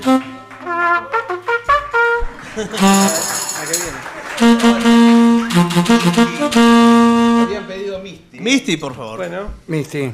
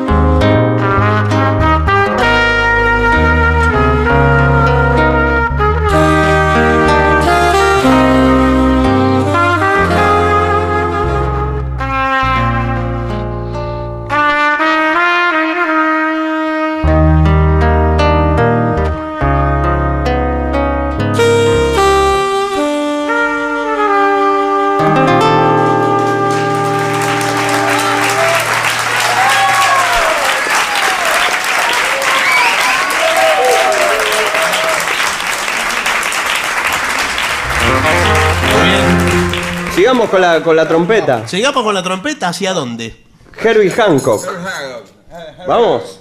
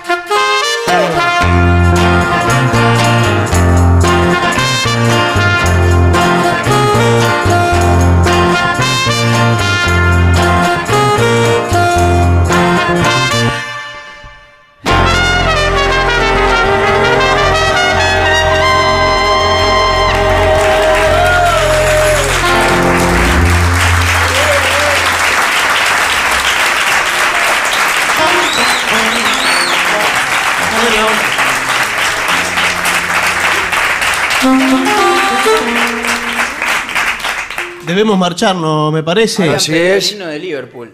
Acá alguien le pedía a Cholito. ¿Qué te parece Cholito si quiere hacerlo? No, no puedo cantar.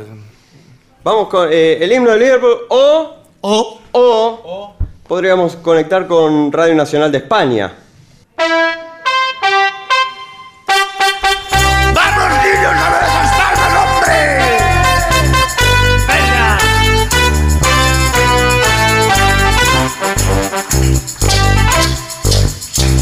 Conozco una vecina que ha comprado una gallina que parece una sardina enlatada. Tiene las patas de alambre porque pasa mucho hambre y la pobre está todita desplumada. Pone huevos en la sala y también en la cocina, pero nunca los pone en el corral. La gallina Es un caso singular. La gallina turuleca Está loca de verdad. La gallina turuleca ha puesto un huevo, ha puesto dos, ha puesto tres. La gallina turuleca ha puesto cuatro, ha puesto cinco, ha puesto seis. La gallina turuleca ha puesto siete, ha puesto ocho, ha puesto nueve. Uva con la gallinita, déjenla la pobrecita, déjenla que ponga diez. Uva con la gallinita, déjenla la pobrecita, déjenla.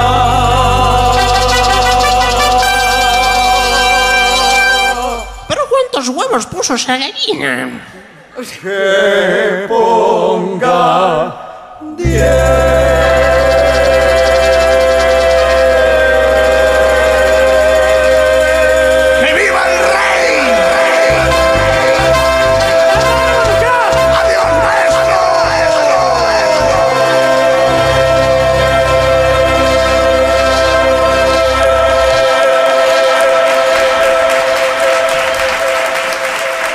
Y para finalizar, dos palabras bastan.